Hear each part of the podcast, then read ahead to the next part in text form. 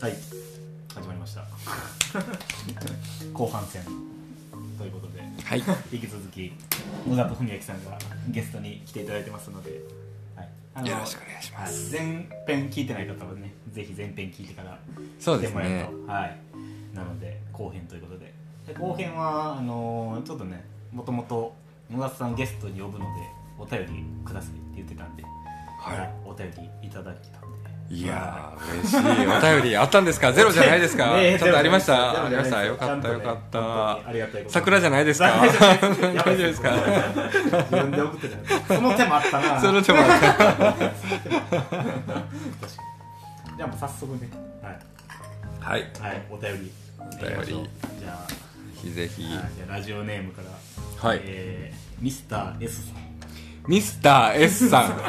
この方あの前ねお便り送ってくれてるんであの子さんですね。子さんですすごい。素晴らしい。全然誰か分かってないですああそうなんですか。僕もそんなんめっちゃ探したくて。S って誰やろうね。S, S イニシャル S なんイニシャル S なんでてねわかんないですねでもね。名前でどんだけ喋んねん。な はい。では早速じゃあお便り内容を。はい。えー第1回目ゲスト会での聞きたいことです、はい。えーコーヒーカクテルははい。どのような味わいを大切にしていますか、はい。はい。えー例えばコーヒーの印象の方が強いのかはい。や、えーアルコールの印象が強いかなどを知りたいですと。なるほどです。はい。はい、結局ねあのーこれはね本当に難しいところだと思うんですけども、結論から言うと、はい、カクテルの魅力っていうのは、うその選択肢の幅にあると思うんですね。たくさんカクテルってあるじゃないですか白いドライなものからスイートなものまで。でコーヒーカクテルの魅力っていうのはまさにそこにあって、そういうものをたくさん作って選べますよっていうのがコーヒーカクテルのいいところなんじゃないかなと思うんですよ。でコーヒーカクテルって本当にたくさんこう作り分けることはできるんですよね。えーなのであのコーヒーの味わいをすごく生かしてコーヒーありきこのコーヒーありきのコーヒーカクテルっていうのももちろんできますしそうじゃなくってコーヒーカクテル飲むのは初めてなんです。っていう方に向けてのコーヒーカクテルっていうのもありますしでもっと言うとなんかコーヒー自体そんな飲まないみたいな。でカクテルもそんな飲まない。っていうことに提案するためのカクテルっていうのもあるわけなんですよね。なのでそれを作り分けられるのもカクテルのいいところなのかなとコーヒーカクテルのね、えー思ってるのでそこはあのお答えとしては作り分けることができることがコーヒーカクテルの魅力なんじゃないかなっていう答えになりますかね。いやでもこれ結構野田さんならではの答えというか多分普通の人はバリスタが答えたらいやそれはコーヒーありきでしょって多分絶対答えるはずですし、うん多分バーテンダーさんが答えたらいやお酒っしょ。別にコーヒーは副材料の一つでしょ。って多分絶対なるはずやと思うんですよ、確かにね。ねまあ、実際バーでも多分うん。コーヒーカクテルあってもまあカルーアやったりとか、うん。まあ、インスタントコーヒーで作るアイリッシュコーヒーだったりとかって、まあ、全然別に悪いことじゃないですけど、うん。まあ、当たり前だったりするじゃないですか。でまあバリスタももちろん、まあ、コーヒーはやっぱ得意ですけど、うん。まあお酒はなんとなくうん。って部分がやっぱりあると思うし。だからまあそのおのおのの強い部分を絶対言うと思うんですけど、うんね野田さんならですねそのなんか選択肢が多いっていうのは、いやその方がう私たちが掲げるそのねコーヒー業界も盛り上げていきたいしバー業界も盛り上げていきたいしっていうところでやっぱり選択肢が多い方が圧倒的にいいと思いますしそれがなんかプロフェッショナルな気がしてん。その材この材料がないとできませんってなると、まあ、もちろんあのコンペとかだとそうだと思うんですけど例えば一般的な営業であの私も最近なんかいろんなバーのあの海外も日本もそうですけど行った時にこうカクテル作ってくださいって言って、うん。基本的には自分のオリジナルカクテルを持って行って準備してやるんですけど、やっぱりイレギュラーになんかメニューにないのを作ってくださいとかって言われる時があってでそんな中でやっぱり私ねバリスタでもあるのでこうコーヒーカクテル作りたいなと思った時にやっぱバーでゲストシフトとかすると当然あのインスタントコーヒーだったり、こうその場でポットでこう抽出したコーヒーを使うっていう場面も多々あるしむしろそっちの方が多いわけですよね。でそれじゃあそれだったらできませんってなるよりは、いやそれでも美味しいの作りますよっていう方が良くないですか、求めてるものがねどこかによっては当然できるできないとあるとは思うんですけど、結局じゃあコーヒーを普及させるカクテルを普及させようコーヒーカクテルをもっと盛り上げていこうっていうんだったらどんなコーヒー使っても大体が美味しくなる、うん、ように僕らはトレーニングするっていう方にシフトするのも大事かなとは思います。いやまあここまでコーヒーカクテル極めた野田さんだからまあ行き着いたね答えではあると思うんですよこれほんまに。いやまあそれはねね。美味しいコーヒー使って美味しく作るっていうのはもちろん大事なことだし重要なことだし。ですでもやっぱり環境って様々なんでね。うん。かなと思いますね。俺がプロです。いやいやいやいやいやいやいや俺がプロです。いやちょちょっと耳が痛くなりましたねほんまに。いやいや背筋それがねあの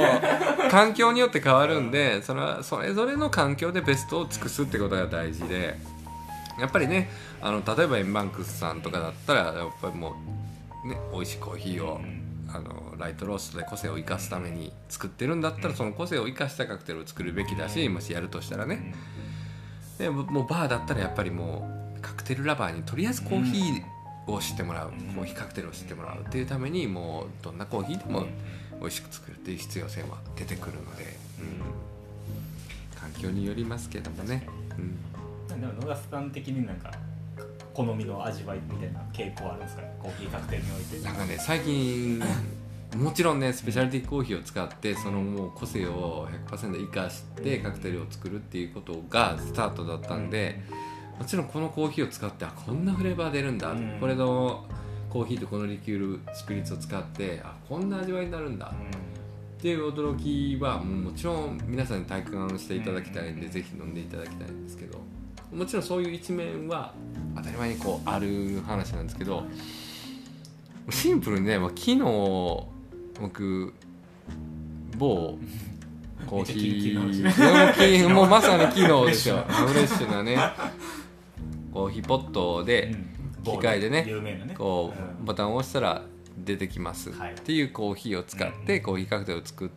るっていうお仕事をねこうさせていただいてはい。てそれであのカクテルいっぱい作ってきたんですけど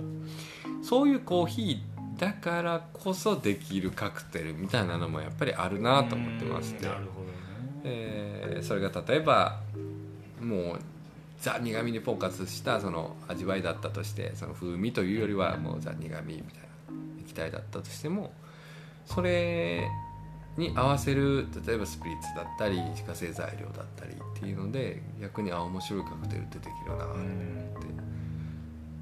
そういう発想も必要でそういうのができる方が僕は自分がやっていきたい最終理想像みたいなのにもリンクするのであ材料は問わない。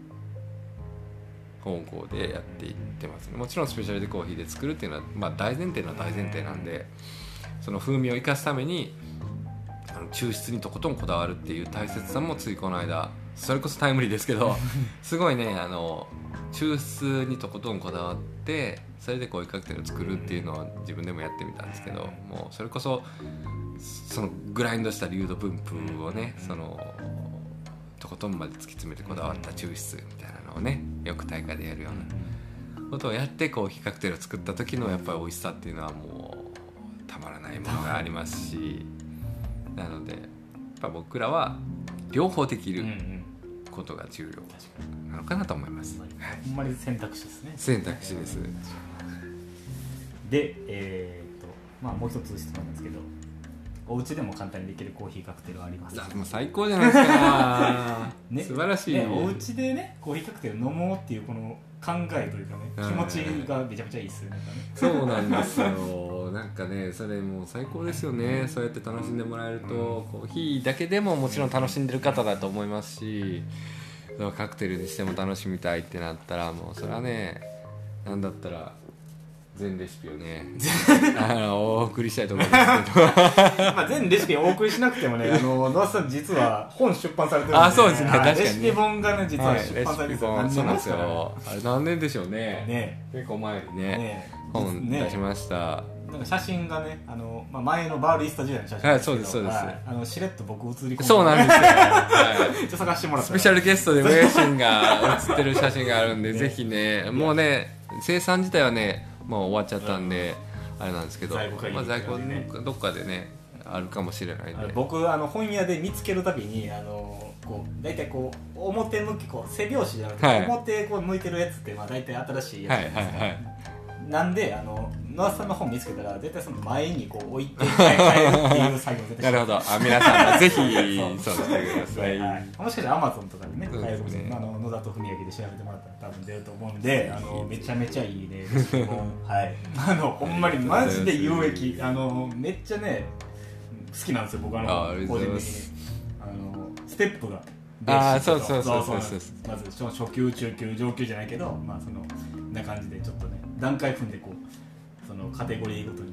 書いてくれてるんでめっちゃわかりやすいです、うん。はい。そうですよね。でもうせっかくなんでもう一番簡単な家庭でできるコーヒーカクテルといいますか。もう本当にねいろいろあるんですけど普通にコーヒー抽出してもらって、うん。まあ、できればまあ気持ち濃いめにの方がいいかなと思うんですけど、まあ、濃いめに抽出してもらったコーヒーと、まあ、ウイスキうん。ー、うん、何でもいいですよ、ご家庭にあるウイスキーでもスーパーで売ってるウイスキーでもいいですよウイスキーとそこにちょっとこう砂糖砂糖はね多分家に多分たくさんあると思うんで砂糖を入れて溶かしてもらってで合わせたものに、まあ、生クリームをこうちょっとフロートさせてもらうともうこれはもうお店で飲むのと同じアイリッシュコーヒーが出来上がりますんでぜひ一回ね作ってもらいたい。まあこれあったかいカクテルなのでコーヒー抽出したあったかいコーヒーにウイスキーと砂糖を入れて溶かしてもう生クリームはもう買ってきてもらって泡立ててもうもちろん泡立てた方がふわっとしますし面倒くさいってなったらまあ泡立てなくてもいいんですよ、はい、もうゆっくり表面に注いでもらうと綺麗な2層になりますでその時のポイントとしてはちゃんとコーヒーあったかいコーヒーとウイスキーと砂糖をちゃんと混ぜるってことですね。こう混ざりきってないとにじむんでしっかり混ぜてください、まあコーヒーが1人前のコーヒーで、まあ、150ml ぐらいとかもうザ1杯分でいい,、いいです。そこに、うんまあ、ウイスキーだったら、まあ、20ml から 30ml まあ、ご家庭でグラムで測る方だったらねもうそのもうもうざっくり 20g とかでもいいと思います、まあ、そこはもう避けすぎな人はね40入れてもらっても全然いい。んでだいぶよくでねお砂糖だったらまあ 10g から入れてもらって最後にお砂糖入れてうん。混ぜて味見してあちょうどいいってなったらそれで完成ですし足りないなと思ったら砂糖足してもらったらいいんでまあちょっと甘いって思うぐらいですかそうですね。ちょっと甘いかなぐらいがちょうどいいかなと思いますんであの砂糖とかして味見して生クリームフロートしてもらうとうん。立派なアイリッシュコーヒーに。なりますんで、うん。ぜひ一回やってほしいですね家で、キングオブねコーヒーカクテルですもんねやっぱアイリッシュコーヒーは、もう一番有名で一番古くて、もうねでもこの黄金比率ってやっぱり作り続けててもこれ以上のものってなかなかこう生まれないというかそう気づいたらアイリッシュコーヒーもどきを作ってしまう。めっちゃわかる。めっちゃやっぱりどうしてももね。これもね黄金比率なんでもうぜひご家庭で作るって時は1回目に作ってほしいなと思います。やっぱこうねハードル高いイメージやっぱあると思うんですけど、はい。今ねやっぱ説明聞くと4材料でできてるわけそうなんですよ。ね、意外と簡単っていう簡単なんですよ、ね、はい。うんでも本当にもうこだわり出したら材料がどうとかなりますけど、まずはお手元の材料でコーヒーはあるとしてな、コーヒーとね。はい、でもうぶっちゃけウイスキーじゃなくてもいいっすようんもう。こうなったら。はい。何でもいいですよ。ブランデーでも。ブランデーでもいいですよ。はい。でまあそうやってねあのまず作ってもらうっていうのがいいのかなと思いますんで。でこれねお酒がなかったとしてもこうウイスキーないよ。うん。っていう方でもとりあえずコーヒーに砂糖入れて生クリームフラワーとさして ノンアルコールアイリッシュコーヒーからスタートしても僕はいいと思ってるんですよ。酒飲みに来たそうなんですよ。そうなんですよ。ノンアルコールでまずはちょっとカクテル気分っていうのもありかなと思いますんそでれだけで十分うまいからそうなんですよ。なんかスペシャリティコーヒーもねそのまま飲んで全然美味しいですけど、うん。やっぱ加糖するとコーヒーってなんか新たな一面が出てくる、うんね開くあるじゃないですか。やマジでわかるわそれ。はい。うん。なのでねちょっとねコーヒーに砂糖って日本人って結構ん NG なのかなって思われがちですけど、まあスペシャルティーってなって何も入れずにいやもうね僕はね全然そんなことなくてもう入れたかったら入れたいし エスプレッソなんかはね入れて完成するみたいなところもありますんで。ぜひうん。なんかそういう楽しみ方で自分のオリジナルのを最終的に作ってもらえたらねうん。最高ですね。でね、まあ、そのご自宅で楽しむアイリッシュコーヒーと、うん。まあ、イスタに来て飲むねもうプロフェッショナルなこのアイリッシュコーヒーの違いもね、楽しんでもらうのがでいつしかあ家の方が美味しいってなったらあそれでいいそれが。幸せ幸せ幸せ、はいありがとうございます。は S さんこんな感じで大丈夫でしょうか？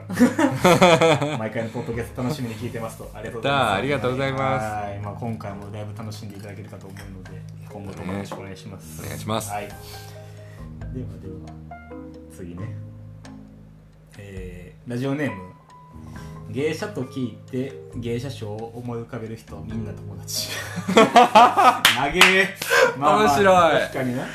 まあ芸者さんやわな、普通の確かにね。人はな、うん。そこで一個線引きができるわけですよね。う。んもう我々は芸者と聞いたらもう芸者賞しか。確かに。ねあの芸者さんは出ないっすね。そうですね。もうどどこの地域からそうなるかちょっと調べてみたい。京都に近づくほどやっぱりあ確かに確かに。みたいな。ね芸者さんな。のなるほど。ね、そう思う人はみんな友達だし。僕ネーミングだけでね一生喋れる。いやもう友達ですね。だから、はい。僕たちと完全に友達です、はい。はい、で職業の欄コーヒーラバーということで。あはい、素晴らしい。素晴らしい。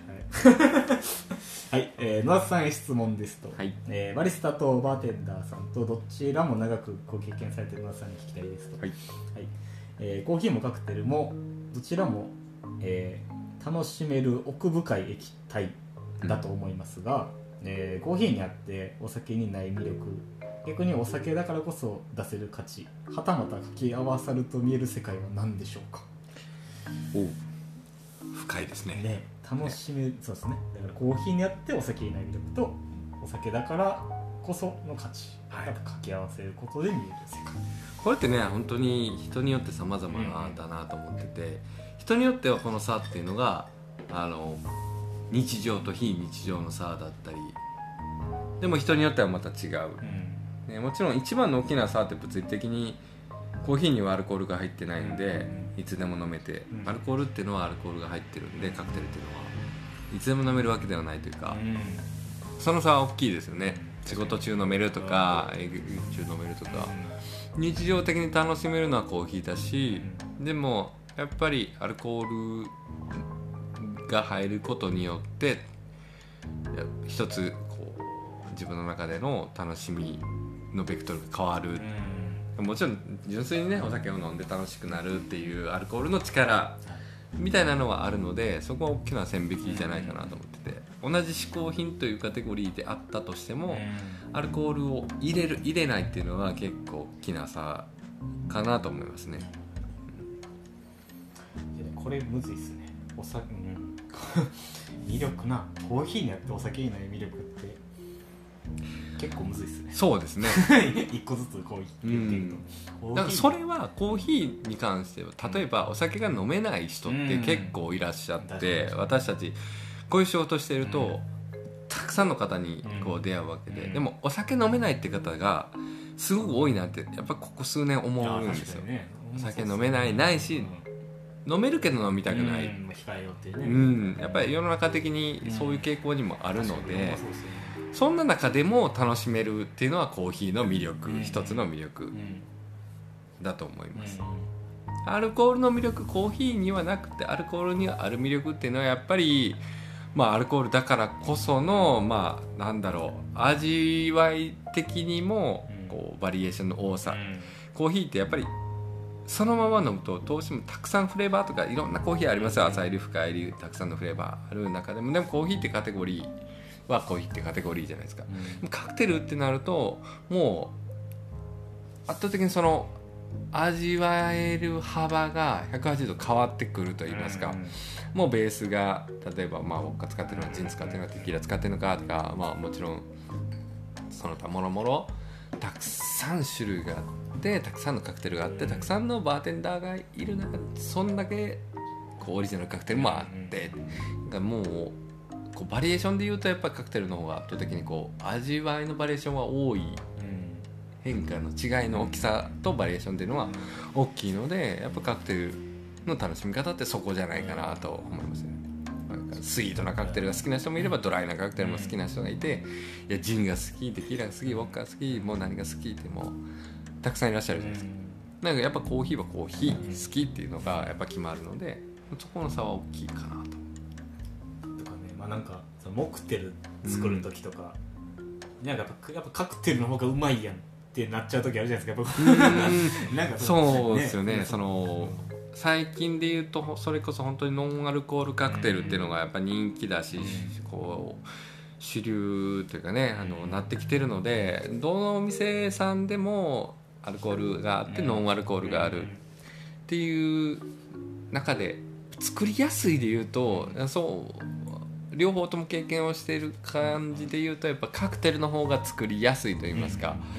はいやっぱりベースのスピリッツだったりリキュールっていうのはそれだけで味がしっかり整っていてあの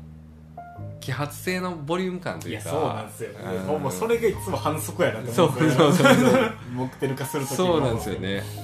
飲んだ感と言いますかね、うん、簡単に言うとね、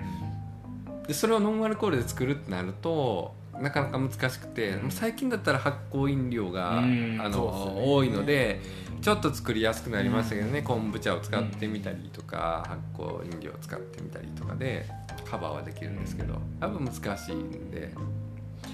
だからモクテルからカクテルするのは比較的簡単かなと僕は思っててでカクテルからモクテルするのは結構難しいなと思ってますね。複雑性みたいな部分もねどれだけノンアルコールで表現できるかとかね。あそうなんですよ。だからやっぱりスパイスとかハーブとかをたくさん使ってノンアルコールでもこう立体感を出すっていうやり方やっぱこれは結構ハードルがどんどん上がっていくなと思ってますね、いや掛け合わさると見える世界。コーヒーとカクテルを掛け合わせると見える未来ですよね。これは本当にあのコーヒーカクテルを作ってる人作ったことがある人、全員の課題であるんですけど、そのカクテルにコーヒーがないと絶対いけない味わいにちゃんと作れてるかどうかっていうわあ耳痛いわこれこれ。めちゃめちゃ耳痛いわもう僕ら作り始めた中ですごいやっぱり一個ハードルになってるところだと思うんですよね。カクテルって完成されてるものが多くてそれだけ飲んでも十分楽しめる中で。でコーヒーカクテルをオリジナルで作っていく中でいろんなものに挑戦していくとあ美味しいかなっていうのは出来上がるんですけどそのコーヒーを抜いて美味しい。抜いた方が美味しかったらもう論外になってしまうわけじゃないですかありますよ。ねそうなんあるんですよ。全然あるんですよ。これコーヒーなくても美味しいなトントンだってでも作る価値ないじゃないですかやっぱコーヒー入れるからこそ美味しいってならないといけないそこって結構難しいところなのでだからこそコーヒーのあの味わいにフォーカスしてカクテルを作っていくっていうことが結構分かりやすい作り方なのかなと思いますね。コーヒーをストレートで普通に抽出して飲んだ時に感じるフレーバーを副材料として加えていって再構築していくみたいなことはコーヒーカクテル作りにおいてはすごく作りやすいメソッドの一つだと思いますし逆に今あるコーヒーカクテルを自分のコーヒーに置き換えた時に使うスピリッツだったり使うリキュールだったりをコーヒーにアジャストしていく変えていくっていうやり方ももちろん簡単なやり方の一つだと思います。しだからどうしても複雑なものでオリジナリティあるものを作ろうとすればするほどコーヒーが本当に必要かどうかっていうのは常に振り返らないといけなくて。だから一旦作ってみてあこのコーヒーカクテルちょっと美味しいかもってなったら一回コーヒーなしでかそのカクテルを作ってみるっていうのがすごく重要で。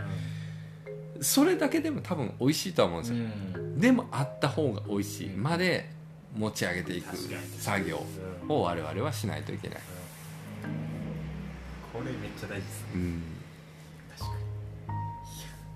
かに。いや。考えさせられます考えますよねいや。ここね。そう。まあねなんかまあ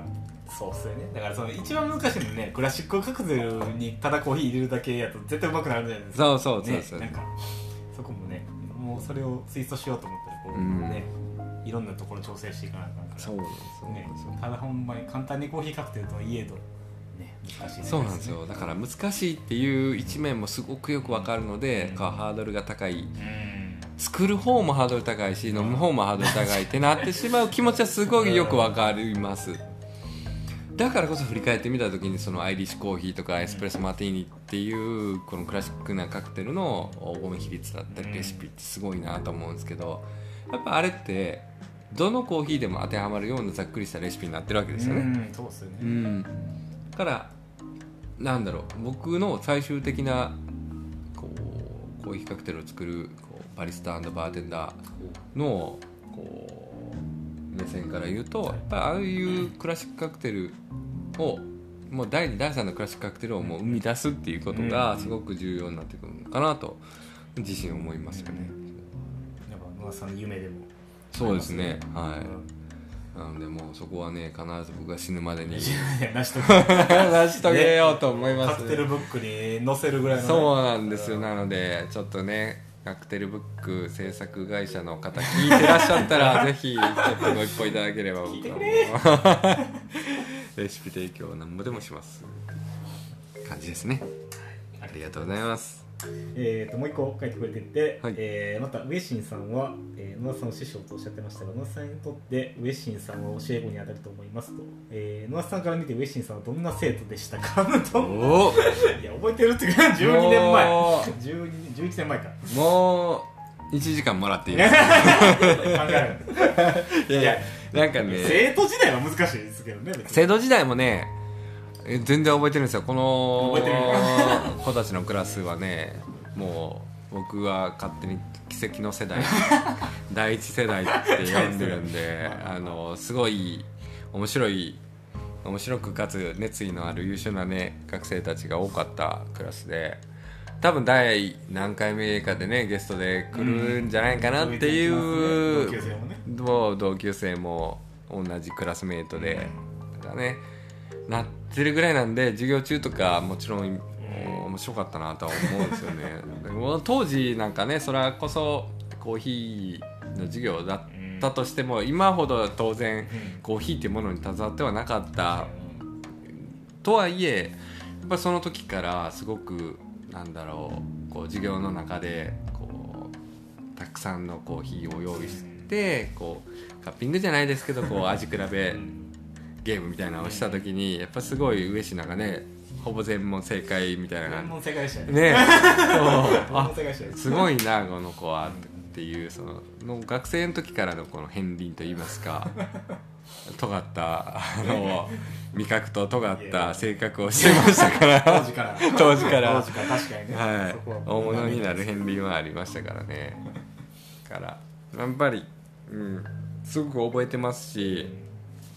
そっから先もずっとやっぱりコーヒー業界にいたので付き合いがあのずっと途絶えることなくやってきたっていうのが意外にねずっとこんだけこう長くうん。こう付き合いが続く学生っていうのもそこまで多くはないのでやっぱりこの業界やっててよかったなとか先生やっててよかったなって思う第一人のね生徒だったんじゃないかなと思いますね。うん。いやありがたいっすね。だからそう僕のその年ね。そのまあさんも奇跡の世代見てくれてるんですけど、うん。まあほんまになんか奇跡的にあの大体うちの専門学校ってこの女の子が多いんですよねやっぱ、うん、カフェ系のねカフェ系でねお菓子の学校でもあるっていうその洋菓子だったりパンだったりっていうのも多いので、でそうね。でカフェのクラスやったんでやっぱりカフェやりたい子って、うん。まあ、その女の子っぽいイメージがやっぱ強かったんで、まあ、基本的にもう例年ずっと女子が大半でもう男子が少ない。ほんまに1人2人いるぐらいの感じだったんですけどなぜかその僕がその入った年は男子比率も半々ぐらい男子、ねえ男女比率そうですよね半々ぐらいだってまず珍しい年で。そう。ででしかもその男子勢は全員コーヒーをやりたくて来てるってういう、ん珍しいですよね。そう。だいぶ尖った世代やってそうなんですよ。なんでまあこうみんなこうねまあ仲は良かった、まあ、もちろん今もめちゃめちゃ仲いいんですよ、ね全然仲いい。今でも仲いいぐらいなんですけど。だけどまあ仲はいいけどやっぱその、ね、負けたくないというか俺ギラギラした感じがめちゃめちゃ強かった世代というか。こうね、でも大事ですよね、そのクラスメイトがライバルだみたいな感じが成り立つのってやっぱりすごくいいなと思うし、成長において一番大事なことっていうのはやっぱりそのいい環境に身を置くってことがすごい大事じゃないですか。だからこそ学生ってすごくいい時間なんですよねあの時間が。本当にね。もう同じ志を持つ人が集まる専門学校っていうカテゴリーでさらに同じクラス、いやその今日ね時間を共有しながら切磋琢磨っていうのが一番理想的な成長につながる時間かなと思うんで、ねそうっすね。えなかなか素晴らしい学生でしたよ。まあそのね逆にねディープな話聞きたい時はねまたあの 次回。ディープな回で。ディープな回にしますか。そうなんですよ。まあでもねやっぱもうそのまあ野田そそもそも野田さんにやっぱねこう焚き付けられてこう専門学校に入ったわけなんで、まあ、野田さんの授業もちろん受けたかったんですけど実は野田さんの授業は2年生からなんですよ。ああそうそう。そうそうだからもうね2年生になった時ほんまめちゃめちゃ嬉しかったですよ。ね。そうなんですよ。ほんまにね野田さんの授業は毎回もうあれやったんですけどなんか、まあ、一個自分の中で覚えてるクソみたいなエピソード。あのねなんかそのまあ即興である材料でアレンジドリンク作ろうぜみたいな回になって、まあ、何を思ったんかねまあいろいろ混ぜて最終、まあ、そのね、ドリンク作る上でそのステアとかシェイクとかいろんな技法ありますけどあの、まあミキシンググラスってそのステアするための,、ね、あの道具があるんですけどそこに、まあ、いろんな材料入れて最終炭酸水入れてステアするっていう。いや炭酸抜けるだけやんって めちゃめちゃ意味のわからんことをしてたっていう。緊張しすぎて。野田さんの授業で緊張しすぎて。いやー面白かったですね。意味わからんっていう。そうしっかりそのフィードバックのところに炭酸水はステアしないよねって書かれてた。でなんかもうそういうのが面白いなと思ってでも見方を変えればもしかしたらそういう子に新しい可能性があるかもしれないわけじゃないですか。確かに。その時はただただ無知であの炭酸入れたものをステアしたっていうだけの話ですけどいきももし今ね同じことをやった時にもしかしたらすごいものが生まれる可能性があるわけですよ。新しいみたいな。新しいものが。だからねもうそういうチャレンジはどんどんすべきだと思うしいいやっぱりね固定概念を一回取り払って物事を考えて大事だなって思わせてくれる学生でしたね。ねめちゃめちゃ読んでる無理くり。そうね。まあそんな感じでまあね卒業して、まあ、僕もバリスタになってでまあ3年ねまあその最初新卒で入ったところ勤めてちょうどそのタイミングで、まあ、そのナースさんの授業ってやっぱりそのやっぱりいろんな何十人も生徒いてるんで、まあ、お一人じゃなんかねこう厳しいんでこう、まあ、アシスタントの講師っていうのが、まあ、補助する講師が必要なねその感じなんですけどちょうどその僕は3年目でまあまあまあちょっとまあ3年は絶対まあちょっとだいぶブラックな会社やったんで、ね、まあちょっとまたこの話は別でしようと思うんですけど、はい。まあまあだいぶまあ大変なほんまにすごい過酷なところやってまあ3年までも絶対やろうって決めてたんででその3年目終わろうかなってところぐらいでちょっとそのアシスタントという空きがあるっていう話ででもやっぱね野田さんとは仕事したいとは絶対思ってたんでずっと。まあこのチャンスはこれしかないなって感じではい。野田さんの下につけたんですよそれで。ね。スーパーアシスタント。ねそうそうそう。でまあまあそうなんですよ。だからまあでまあなんかこうなんかアシスタントは割とねそのなんていうかな、まあ、道具用意するだけの仕事やったりするんですけどなんかそれじゃ面白くなかったんで やっぱもうほんまダブル講師ぐらいの気持ちで、もう初年度からもうぐいぐいやらせてもらって、まあ、もう2人で授業ねだいぶやらせてもらって。そうそうですね。面白かったですよね。ね。だいぶ。そこでねいろんなねドリンクも生まれてますし。そうなんですよ。そうそうそう。だからね本当に。そうやってねそう卒業生教え子がこう逆にねうん。こう一緒に仕事をする立場に戻ってきてくれるっていうのはそれまたさらに思うねありがたい嬉しいことだったし学生にとってもねすごく嬉しいんじゃないかなと。卒業生卒業生ダブル。確か2人とも先生卒業生みたいなその学校。すごいそう考えたらキャリアリすごいなそうですね。ほんで旧キャリアリすごいなと思いますけどね。そうなんですよな感じでね。まあなんかねその時にはもうね大会で結果出したりもしてましたからねそうですよね。だいぶ。すごかったですよだねいぶそうっすよね、うん。今思えばね。本学生,、学生がすごいんですけど。学生がすごいです学生すごいんですよ。でもねやっぱりねサポートした我々もすごい そこはね、はい。自負して。これを聞いてるそのね思いあ私かなって。て思う卒業生はもうね。菓子折り持ってきて、まあちょっとざっくり判例ちょっと言っとくと、ね、J ラックファイナルリストでして、あそうですよね。ま UCC さんのね、コーヒーマスターズが入賞したりとか、優勝したりもうなん CP で優勝したりねそうそうそうたくさん結果出しましたよね出しま我々ね頑張りましたね。はい本当にそうですねもうぜひこれを聞いてるすぐにすぐに来て。ですよでまあそうですよアーティストさせてもらってまあなんかまあそのの過程でまあね授業一個持たせてもらったりねしたりとかそうですよねはいまあありがたいね、うん僕はそれでまあ4年やらせてもらって、はい、でまあちょっとね、まあ、焙煎するってタイミングだったんでちょっと一旦講師は降りて、はい。まあ、焙煎集中させてもらって今に至る感じですね。ねえ。こっからねまたん。次のステップとして我々もあ新たなこそう道を歩んでいくわけですけども。ね。今後のまあさっきね第1話の方でこう我々のこう理想像みたいな話をしました。よだからこっから先のねウェシンの理想像こっから先のこうニューアクションみたいなの。あればねちょっと皆さんに聞いていただいてもいいかなと。勝手に進行が変わりましたけど。いやー難しいですね。まあまあでもこれまあそうっすね。まあでも 独立はずずっとしたいなと思ってああ素晴らしい、まあ、それはやっぱ野田さんの背中を見てるからっていうのはもちろんいいっすね。はい。まあ、独立はしますよ。あはい皆さん楽しみにしててくださいよ。ここで宣言はい、なのでで言っとかないとやっぱこうねを塞がないとかいいじゃないですか。やるしかない状態上田コーヒーエレメンツですか？違違う。エレメンツのエレメンいいんですか？違う全ね。然できる自信になまあでも楽しみですよねこれで。もうウェシンがどんなお店をするのかとかどんなね雰囲気でやるのかとかどんな屋号にするのかっていうのもね楽しみですよね。頼れる人ね野田さん含めにねね いやいや本当にね全然頼っていただければ僕ができることなんでもう逆にね今もうこうしてさっきからこう先生と生徒っていう関係だったりっていうのをねお話しさせてもらってますけども今となっては僕はなんかコーヒーの最新情報とかうん。それこそそういう技術的な話とかはウェシンから情報を得てるっていうのが多いんで なんかまあ一つのコーヒー仲間というかっていう関係でやらせてもらってるんですごく助かってますよ私としても。やっぱりコーヒーのね産地に行った話とかね僕はねあんまりこう産地に行ったこともそんなにないので産地の話聞けたり最新のコーヒー情報の話とか、まあ、抽出とかもちろん大会になったら大会にサポートしてもらうとかなのでもうもう今やあのすごく頼りに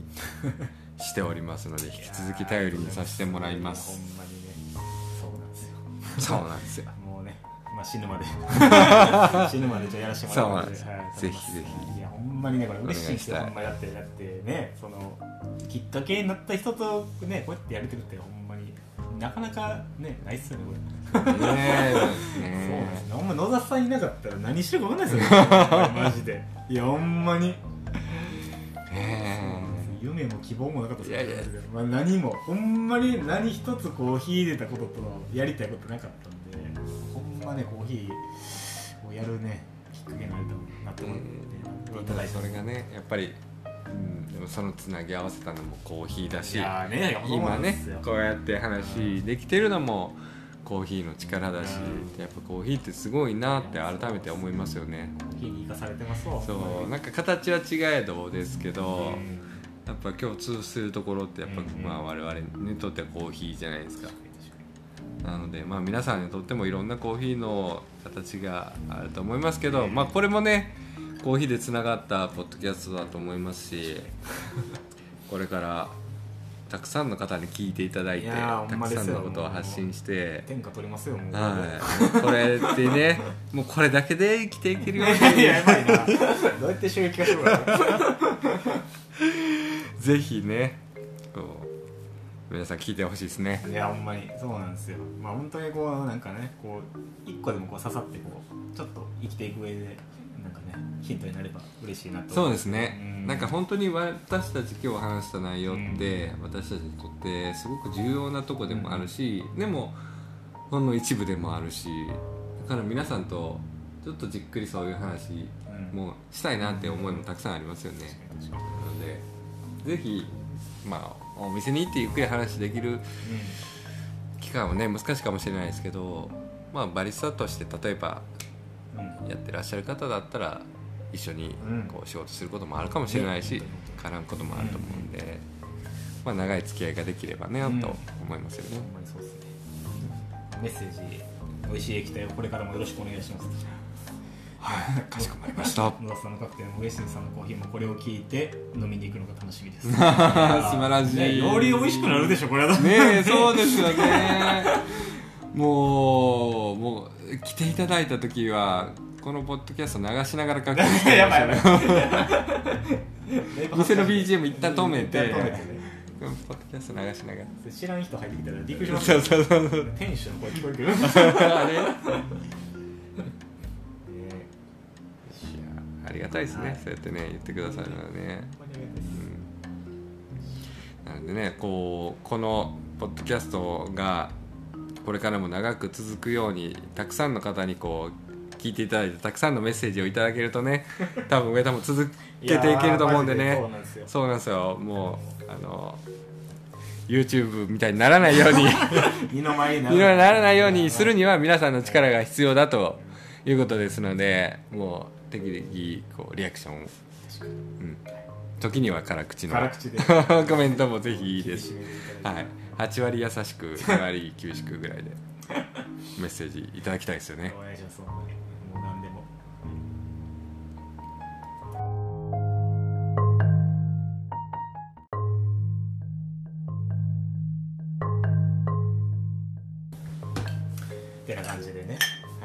まあじゃあ、まあ、時間もだいぶすぐ経っちゃいますねほんまに。すぐですねもう40分経もってるんで。うすごいですね。恐ろしい恐ろしい。すごいですね。ね一応抑えより2 3 0分ぐらいかかってるんで。すいません。本当にもうなんか軽い気持ちで聞いたのにと思われたら、ね、すいません。全国で2時間というほんとすいません。映画1本分ぐらい。はい。もうあのこれ倍速で聞いてください。皆さん。確かに。ねじゃあもう最後じゃあ時間もあるのではい。はい、じゃあえーラジオネーム、えー壁に耳ある障子にモハメド・アリスこれまたちょっと1時間ぐらい喋りますこの ネームで。ネームでね。ネーム大ネームすごいですね。いやね。どんどん来てください。ぜひ。もうちゃんと2回目もこれで来てもらわなあかんすからね。そうですねちゃんとわからなくなるんでね。でしかもこれね あのお店来た時にあの壁に耳ある障子にモハメド・アリです。そうそうそうそう言ってもらわないといけないんでね。皆さんネーミングには気をつけましょうねえモハメド・アリね。最高ですね。ボクサーなんですかね。ねえ。でもそれ知ってる世代ってなったら。もう小田さんでもねもう別にリアルタイムじゃないリアルタイムじゃないリアルタイムじゃお父さん世代ない。そうそう。ね、名前はまあこれぐらいにしといて、はい。えー職業バリスタと。お。バリスタです。ついに、同業。はい、同業ですわ。性別男性の方で。お。はい、えー、お二人、えー、こんにちは。これしかもあの今日送ってきましたので。お。あのあれを見てね。ヘルカム。はい。えー普段バリスタをしているのですが、えーコーヒーカクテルに興味があるのです、はい。えーコーヒーカクテルのレシピを組む作る上で大切にしている要素素材としてコーヒーを生かすための考えなどありますでしょうか、えー僕の好きなバーテンダーさんは甘みと酸味のバランスを大切にしているとの記事を読んだことがあります、お。いえーお二人の考えをお聞きしたいですと、やー素晴らしい。うん。なんかしかも結構ね、まあ、ご自身でこううん。いろいろ勉強されてっていうのが伝わるのでね,、ね。すごくあの込みた話もできるのかなと思うんですけど、さっきねコメントにあったようにカクテルって、うん。その炭酸味のバランスが大事ってよく言うんですね、それは甘みと酸味のバランスが大事っていう話なんですけどカクテルって本当に全カクテルほとんどそうなんですよ、でそこにコーヒーが入ることによってどうなるかっていうと一つさらに難しくなるのが、まあ、甘み酸味にコーヒーの、まあ、苦みみたいなものこれが例えばスペシャリティなアサリのねフルーティーなコーヒーを使ったとしても他の副材料に比べればそれって苦みのカテゴリーに入るし苦みじゃなかったとしてもそれはコーヒーのボディみたいなこうカテゴリーに入るのでカクテルのセオリーの換算に新たな味わいが加わるんですうん。だからバランスが取りにくくなるっていうのがコーヒーカクテルの難しいとこかなと思うんですよねでそこで重要なのが、まあ、もちろんコーヒーをどういうコーヒー使うかっていうことが重要にはなってくるんですけどそのコーヒーがそのカクテルにとってどのパートを担っているのかっていうのをちょっと明確にしてあげるとよりやりやすくなってて例えばスペシャリティコーヒーのこう朝入りのあの酸味の特徴的なコーヒーを使ってそのカクテルの酸っていうパートを担うのかいや苦味というパートを担うのかそれともボディというパートを担うのかなんかそれを自分の中で明確にすることによって方向性ってちょっとずつこう定まってくるのかなと思います。だからカクテルを作ることで一番重要にしていることというか、まあ、大事にしていることはそのコーヒーをどう生かすかっていうこともそうなんですけどもっと大事なのはカクテルの最終形態をしっかりイメージして、うん。そのカクテルにおいてコーヒーがどのパートを担ってくれるのかを明確にするべきだ。っていうのが重要かなと思ってて。そのためにじゃあどういうコーヒーを使おうかどういう抽出にしようかもっと言うとすごく重要なのはコーヒーの抽出における抽出の濃度感をどの濃度にしてあげるのかっていうのが変わってくると思うんですよでコーヒーの難しいところって他のアルコールってもう大体が既製品であの糖度も濃度も酸味も全部決まっていてボトルによっての差ってほとんどないわけじゃないですか。だからどのボトル使ってもどんだけっていうのは決まってるんですけどコーヒーに関してはすごいもう焙煎によっても抽出によってももう使用量によってもたくさん変わってくるっていうのが一番難しいポイントなので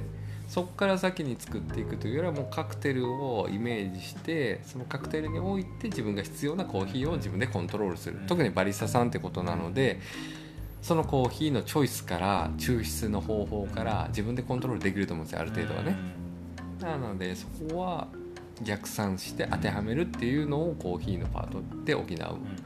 やり方の方がいいかもしれないなっていうのが一つの作り方。でもう一つは先ほどもちょっとお話に出てきたようにそのコーヒーじゃないと絶対成り立たないカクテルを作ります。っていうのでそのコーヒーに持ってるフレーバーっていうのを分解して分解してそれを副材料で再構築していくっていうやり方はすごくやりやすいですよね。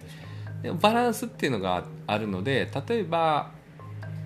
アイリッシュコーヒー例えばエスプレッソマーティーニっていうパートのコーヒーのパートはこれでいきます。甘みのパートをじゃあ例えばあの砂糖 10g 使ってるっていうレシピのところを砂糖じゃなくって、このコーヒーだからこう蜂蜜使おうとか、いやこのリキュールだからアガベシロップを使おうとかいやもっと言ったら自家製の甘味材料を使おうかとかっていう変えていくっていう話なのでなんか作り方っていうのは様々あるにせよ理論的に考えていくと結構当てはまる法則みたいなのはある。だから難しくもし難しく考えてらっしゃる方が多いんであればそういうのをもう一つのこうメソッドとして方法としてこう考えれるようにしていく必要がありますし、まあ、そのためにはやっぱり皆さんおっしゃりますけどシンプルなドリンクがいかに美味しく作れるかっていうのはすごく重要でカクテルだったら例えばクラシックカクテルがあのたくさん作れなかったとしても1個2個こうカテゴリー別に美味しく作れるかどうか。でコーヒーのアレンジドリンクだったとしても例えばおいシンプルにコーヒー抽出するの美味しいですとか。だってまあそれももちろん大事なんですけどじゃあ美味しいアイスラテが作れるかとか美味しいカフェラテ作れるかとか美味しいじゃあカフェモカが作れるかシェカラートが美味しく作れるかとかコーヒーにまつわる結構スタンダードなアレンジドリンクが美味しく作れるかどうかっていうのも結構重要なパートであるとは思うんですね。でそこに美味しくカクテルを作る美味しくドリンクを作る方法っていうのは盛り込まれてるしそこの1パートを自分のオリジナル素材に変えていくだけでどんどんレパートリーって増えていくので、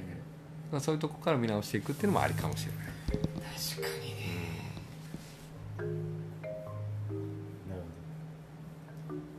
ほどお二人やから僕も答えられなかった。そう。これは僕も聞いて勉強しよう。いやまあ大メ切にしてる要素と素材としてこう評価すための考えね。うーんとねレシピを組む上ですね。うん。ーんそうっすまあ、このもうちょっと全然質問の答えになってないかもしれないですけどそうっすね。で、まあ、バリスタさんなんで、まあ、やっぱり多分そのコーヒーカクテル多分作りたいと思ってるから、うんうん。この質問くれてると思うんで、なんやろ。そのなんかその前の僕の回でもそのレシピ作りとかうん。の時に、まあ、なんか好きなコーヒー屋見つけるみたいな話してたんですけどやっぱりこの、まあ、コーヒーカクテル出してるお店にやっぱ行って、うん。まあ、野田さんが作るテイストが好き、まあ、はたまたまた別のうん。ね、コーヒーカクテルが飲めるお店のテイストが好きっていうのが多分絶対見つかると思うんでだからそこを参考にしてまずなんやろ、まあ、音楽とかでも一緒だと思うんですけどまずコピーからというか、うん。そうですね。それ大事ですよね。やっぱコピーしていって、ね、まずそれが再現ちゃんとできるかどうかっていうところで、まあ、その技量と自分を知るっていうのもあるしなんかその自分の好みをまず分かってないと多分難しいと思うんですよね。何か作る上でも、やっぱり。ですうん、だからまあその好み見つけた上でコピーしていく。で、まあ、ちょっとずつそこから変えていくとか、うん。うん。でまあそのマダさん言ったみたいになんかシンプルなものを美味しく作るっていうのはほんまに大事で。でアイスラテ1個作るにしてもねただ氷入れて牛乳入れてエスプレッソ注ぐっていう工程ですけどじゃあなんかグラスはじゃあ食洗から上がりたての熱々の グラスに入れてとかっていうのでやる人ももちろんいるやろうけどじゃあそれが本当に正しいのかどうかとかね氷の管理一つでも。うん。なんかそういう細部にね目向け出したらより多分コーヒーカクテルに置き換えた時にもなんかね そうなんですよ 生きてくるとね。意外にこう考えないうん。ところだなと思ってて、うんアイスラテアイスアメリカノとかなんかそういうシンプルなものを美味しくするためには結構いろんなこうんうことを考えないといけないグラスのサイズだってグラスの形状もそうだし氷なんかすごい重要じゃないですかどんな氷使うかとかもちろん環境によって使える使えないとかあるんですけど今ある環境で最大限美味しくするための方法っていうのはすごく考えるべきだというか、うん、思いますよねそこは。そうですね。ほんまに細かい、まあ、テイストの話も大事なんですけどほんまにそういう僕が多分、まあまあ、下の子とかに教える時もなんかそのほんまに細かいところを気にしてほしいかなっていうのは結構多いですね。やっぱり。なんか人が気にせえへんところやっぱ気にした方がうん。細部、そうですね、うん、の方がなんか多分視野が広がる。逆に視野が広がるやろうしなんかね多分大雑把な作りにならないよううん。うね全てにおいて多分通ずるとこなんでしょうね、そこ気にできる人は他のことでも気にできるし、それがイコール仕事ができるみたいなところに通ずると思うのでそこすごく重要だなとは思いますよね。ね。ねまあ、素材としてコーヒー生かすための考え方はもう、うん、美味しいコーヒー使います。あとね本当にねあの抽出も大事だなと思いますよ、そのコーヒーとしての抽出が最適かどうかも大事だしそのカクテルにおいてその抽出が大あの本当に適正かどうかっていう問題がすごく重要であの副材料をある程度たくさん使うカクテルにおいて普通にコーヒーとして楽しむ濃度感でコーヒーを使ってしまうとどうしてもやっぱ副材料に負けてしまう傾向にあるんですね、うん例えばまあ専門的な感じで言うとその濃度を数値化すると TDS で1.2とか1.3%ぐらいの通常美味しいなっていう心地よいぐらいの濃度感のコーヒーをカクテルに使うと当然それ以外のものが入ってくるので、やっぱり薄くなる印象になるのでそこは例えば自分が求めているコーヒーカクテルの味わいを生かしつつどのぐらいまでうんクリーンなコーヒーを抽出できるかっていうのが重要になってくるのかな。濃度をねやっぱりどうしても多少上げなくてはいけないっていう時にねそのいかにネガティブなものを少なくねそうそうそう高いコーヒーを作るっていうのも結構難しいところであるんで。だから僕は結構ねそのコーヒーカクテル作る時って毎回毎回 TDS って言ってそのコーヒーの濃度その100%の水の中に何パーセントコーヒーの成分が入ってるかっていうので濃度を調べるわけですけどね。通常1.3%ぐらいで2とか1.3が普通にコーヒーを飲んで美味しいなっていう濃度なんですけど、まあ、それの数字が例えばコーヒーカクテルだったら僕らはもう2%ぐらいからスタートとかで、あの3%のものを使う時4%のものを使う時エスプレッソなんかはそれがね10%ぐらいになるわけなんで通常よりも圧倒的に濃いものでカクテルを作ることがあるのでその濃度感は結構重要かなと思いますね。それによって感じるフレーバーだったりも変わってくると思うのでで総じてそれをいかにして濃く入れるけどクリーンに入れるかっていうのはすごく重要なところだと思います。だからね結構エスプレッソを使うのが主流というか、うん。ねやっぱ濃いもんで、まあ、ある程度ねメッシュ調整できてたら美味しいエスプレッソが作れてたらね、まあ、あの水足せば濃度調整できるから、まあ、エスプレッソがこうコーヒーカクテルで使われることが多い、はい。ね、要因の一つでもあるそうなんですよ。やっぱりもうシンプルに考えてホットコーヒー普通のね、あのよく飲まれる150ミリとか200ミリぐらいのホットコーヒーとエスプレッソでどっちがアレンジドリンクに向きますかってなったらエスプレッソの方が圧倒的にアレンジドリンクに向くんですよねでなぜかっていうとやっぱり少ない液体なんで他に足せる余地ができるっていうのと少ない量なのに味わいがしっかりしてるんで他の材料に負けない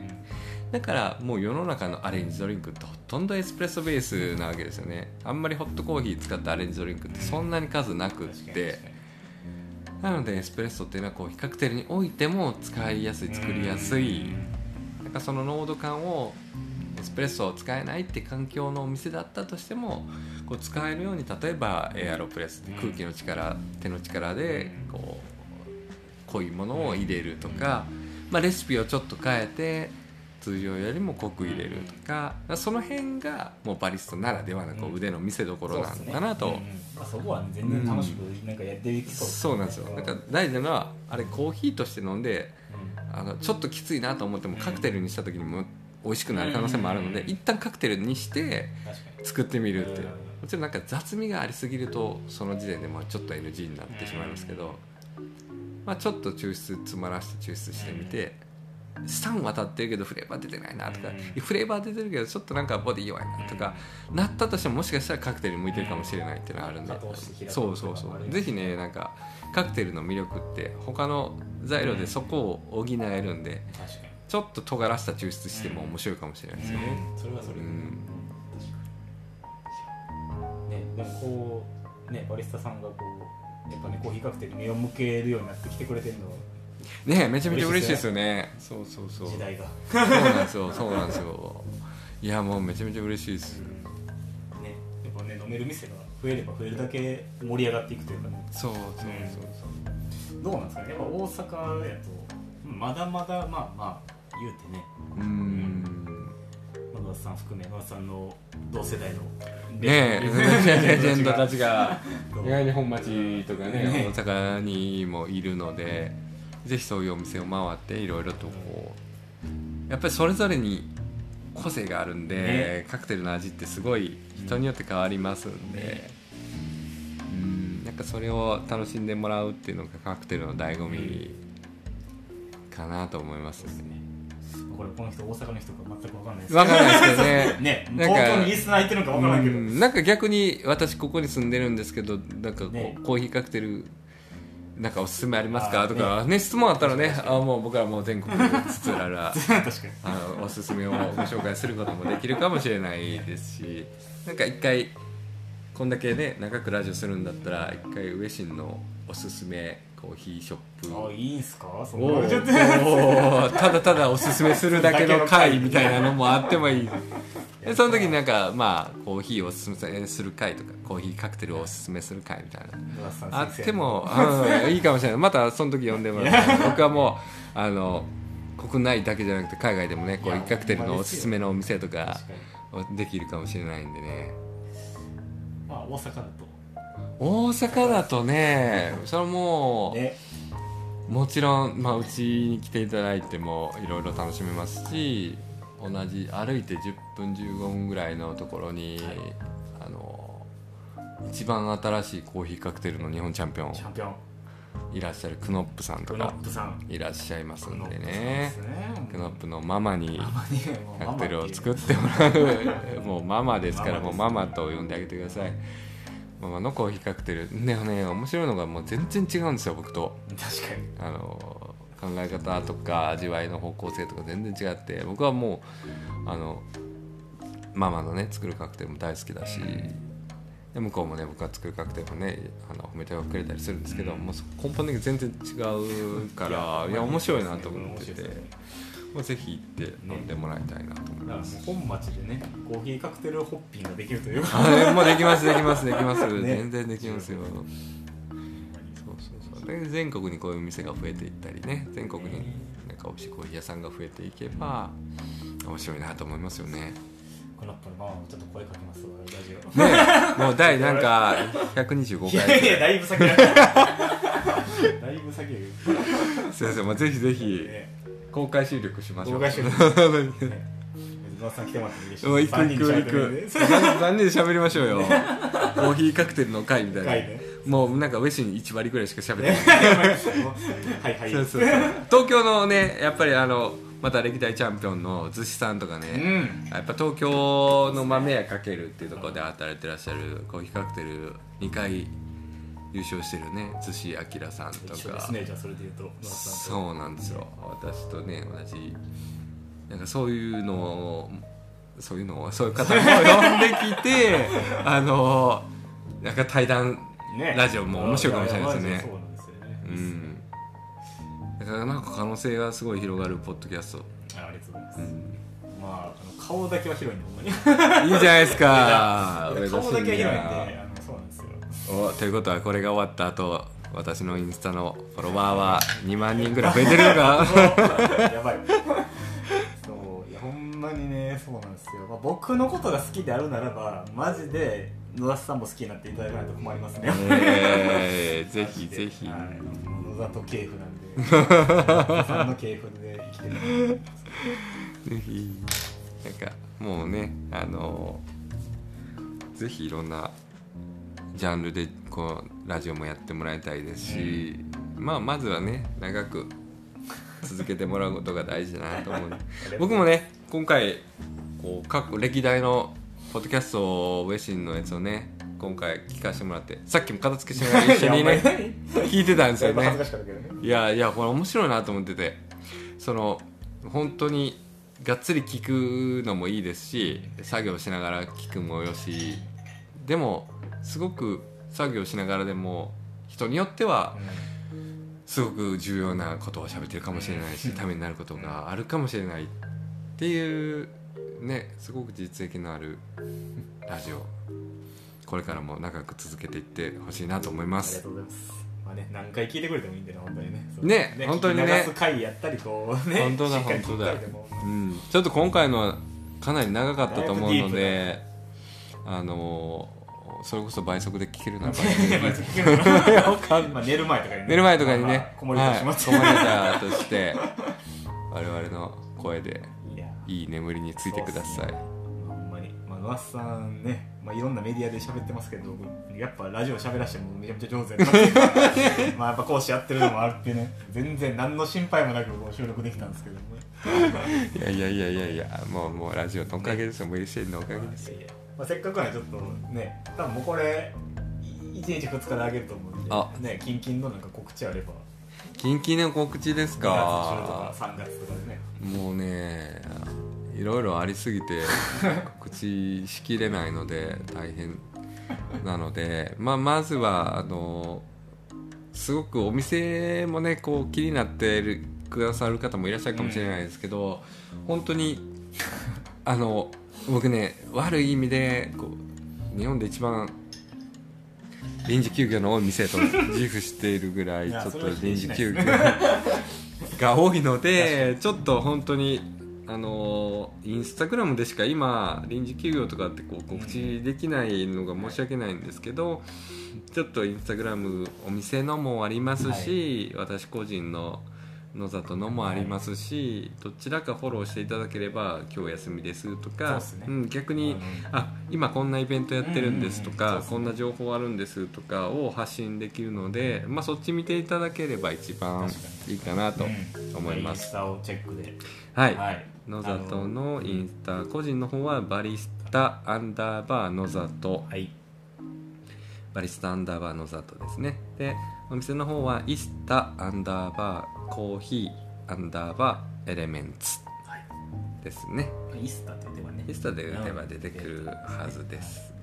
そうなんですよ。ね臨時休業はね本当にもうねまあ、しょうがないんですけどちょっとねこれは本当にねさんの体一つしかないのでそうですよ。もうこれを聞いてねもう我こそはちょっとねインスタでね手伝わせてくださいっていうこう希望者がいればあらもしかしたらちょっとこう手伝ってもらう可能性もありますよいねただもうすぐ一人で任せるんでかに。一から一から全部こう手取り足取りっていうよりはあもうちょっとあのうちいついつ臨時休業なんて代わりに入ってくださいみたいな感じになると思うんでちょっとある程度こうまあでき経験者。大丈夫ですよみたいな経験者の方がありがたいなとは思います。でもうんお伝えできることはねお店でお伝えできます、うん。もうレシピとかもう作り方とかね考え方とか そういうのを全部シェアしていきたいな。すごい。イスタで求人がついに。そうそうそうもうすごく。あでもこれみんなねあのハードル高すぎて絶対面白くない。マジで。絶対いけへんから。ですよね。もうぜひ興味のある人は。うん。いや我こそというね。我こそ自信あるぜひぜひぜひ言ってウェシンが働いてるから。まさかのねこっちパターンのね。まあ抜きにしもあそうなったららね皆さんぜひ一緒に来てもらったら。一石二鳥ということそうでそうそうそうそう。そう。まあなんでまあねインスタグラムをぜひフォローしてください。あのそうですね。はい、コーヒーといろいろの方でもタグ付け職人。はい僕もねさっきねコーヒーといろいろねさっきインスタでシェアしたんです、はいありがとうございます。なのであのぜひちょっとインまずはインスタでつながってもらったら、そこから広がっていくかなと。はい思いますのでね。ぜひぜひ皆さんよろしくお願いします。まあ、もう2月もイベントずくめでまああの1個ね分かってること言ったらあの